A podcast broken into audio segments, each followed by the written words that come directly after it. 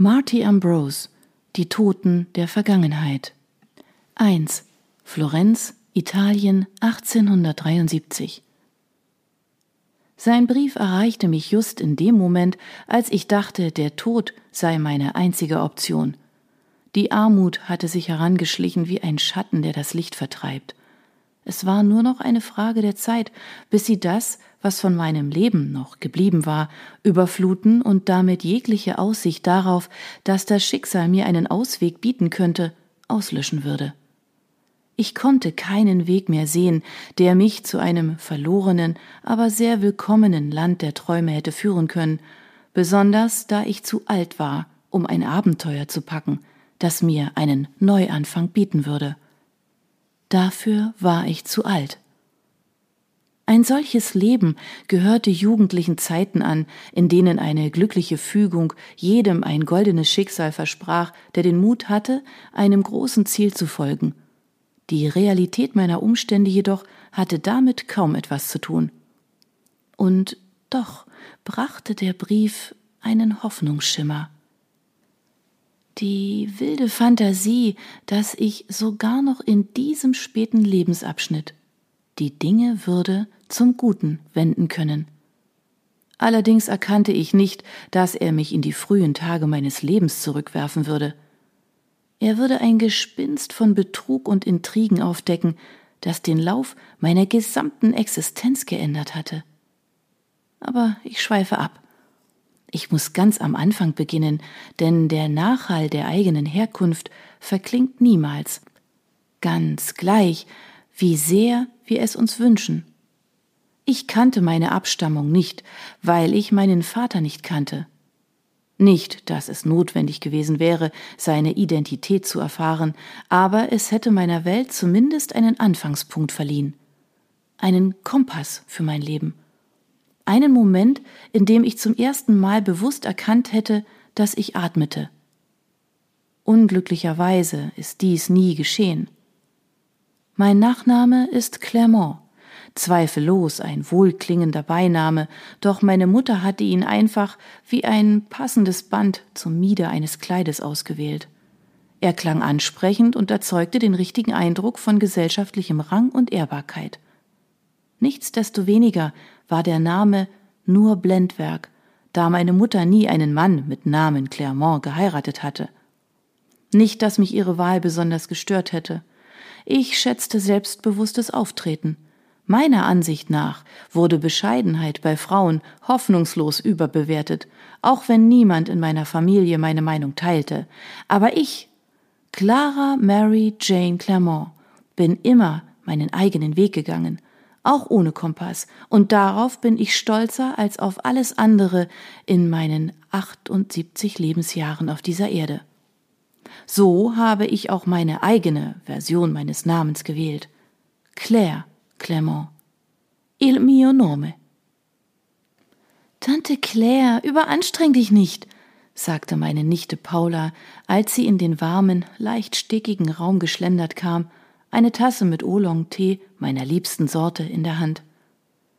Es war später Vormittag, noch nicht schrecklich heiß, aber bis zum Nachmittag würde der florentinische Hochsommer die Temperaturen so in die Höhe treiben, dass jeder drinnen Zuflucht suchen würde, um sich auszuruhen und zur heiligen Clara von Assisi um einen Atemzug frischer Luft zu beten.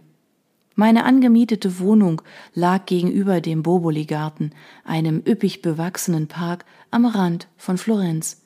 Er schmiegte sich an einen Hügel und eine leichte Brise, die oft von dort herabwehte, erzeugte ein Wispern in den jahrhundertealten Zypressen und verborgenen Grotten. Paula stellte eine Porzellantasse mit feinem blau-weißem Dekor auf meinen Teetisch, der bereits mit Briefen, Büchern und einem Tintenfass vollstand. Du musst dich mehr bewegen, Tante. Dein Knöchel schwillt schon wieder an, und wenn du nicht gehen kannst, muss ich Raphael rufen, damit er dich in dein Bett trägt. Die Stimme meiner Nichte nahm diesen gewissen, mir bereits bekannten Tonfall an eine Mischung aus Liebe und Ärger junger Menschen, die an eine alte Passion gefesselt sind. Sie war mir tief verbunden, aber wenn ich mich weigerte, ihren Rat anzunehmen, stellte ich ihre Geduld auf die Probe. Das geschah ziemlich oft. Ich war noch nicht bereit, meine Unabhängigkeit aufzugeben.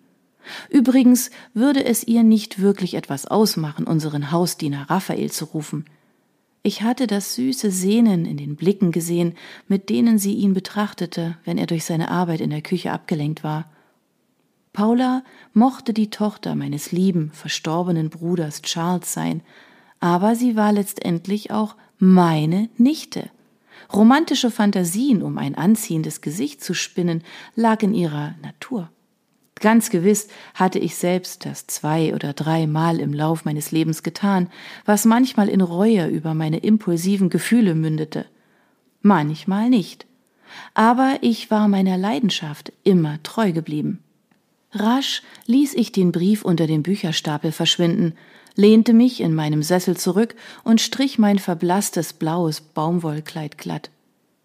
Ich war noch nicht bereit, das, was dieser Brief barg, mit ihr zu teilen. Ist das das Schreiben, das du heute Morgen empfangen hast? fragte sie abwesend, beugte sich herunter und schob das mit feiner Stickerei versehene Kissen unter meinen verstauchten Knöchel, der auf einem Fußschemel ruhte. Na, nichts Wichtiges. Um den Anschein von Gelassenheit bemüht, zuckte ich mit den Schultern. Nur ein Brief von einem meiner vielen alten Freunde, Edward Trelawney, der sich nach unserem Wohlergehen erkundigt. Mit einem Seufzen richtete sich Paula auf. Haben wir außer Trelawney überhaupt noch alte Freunde, die uns nicht wegen unserer Armut aufgegeben haben? Besten Dank, meine Liebe, dass du mich eigens darauf hinweist. Ich bin mir des verarmten Zustandes durchaus bewusst, in den meine letzte fehlgeleitete Investition in die Farm uns versetzt hat. Ihr Seufzen aufnehmend, verschränkte ich meine runzligen Hände im Schoß. Es war eine verrückte Idee gewesen, in die Farm meines Neffen in Österreich zu investieren. Eine Verrücktheit, die ich mir schwerlich hatte leisten können, doch ich konnte nie dem Wunsch widerstehen, meine Familie zu unterstützen auch wenn es mich an den Rand des Bankrotts brachte. Oh, ich bitte um Verzeihung. Das war herzlos, Tante. Sie legte die Hand auf meinen Oberarm und sah mit schuldbewusstem Blick aus ihren dunklen Augen auf mich herab. Ich verzeihe dir. Allerdings muss ich dich daran erinnern, dass Freundschaften im Lauf der Jahre Höhen und Tiefen durchlaufen können, und zwar unabhängig vom finanziellen Status. Selbst diejenigen, die uns am nächsten stehen, können uns enttäuschen. Natürlich spielte ich damit auf die Mitglieder des Byron Shelley Kreises in meiner Jugend an.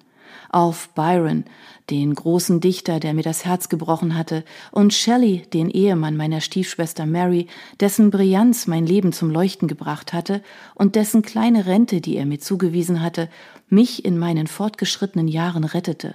Ich habe sie alle geliebt, besonders meine kultivierte und schöne Stiefschwester Mary. Obwohl Mary in ihrem Roman Frankenstein ein scheußliches Monster erschaffen hatte, besaß sie selbst diesen stillen Liebreiz, der alle um sie herum unwiderstehlich anzog. Serenita, wie die Italiener es nennen würden. Im Gegensatz zu mir. Ich konnte nie stillsitzen. Ich redete ununterbrochen. Und ich ließ es nie zu, dass mein Kopf über meine Gefühle herrschte, was mein Herz mehr hat leiden lassen, als ich es sagen kann. Aber mein Leben war nie düster. Genf, Wien, London, St. Petersburg, ich habe die Welt gesehen und viele Männer geliebt, wenn meine Wahl auch nicht immer die weise war. Ich habe gehört, dass Trelawney kaum noch lesen kann, seit seine Augen so schlecht geworden sind, sagte Paula mit einem Kopfschütteln. Er ist hm, alt und klapprig wie ich. Ich zog die Brauen hoch und wartete darauf, dass die Wahrheit aus ihr herausbrach. Niemand würde leugnen, dass meine einst glänzenden schwarzen Locken jetzt von Grau durchzogen waren, dass meine samtige olivfarbene Haut unzählige Runzeln trug und dass mein Körper an einer Vielzahl von Zipperlein und Schmerzen litt. Doch in meinen Augen lag noch das gleiche Funkeln wie in meiner Jugend, nur ein kleines bisschen gedimmt. So zeigte es mir jedenfalls der Spiegel. Ich wusste das alles. Paula würde es nicht aussprechen, weil sie mir tief in ihrem Herzen zugeneigt war, ebenso sehr wie ich ihr und ihrer kleinen Tochter Georgiana.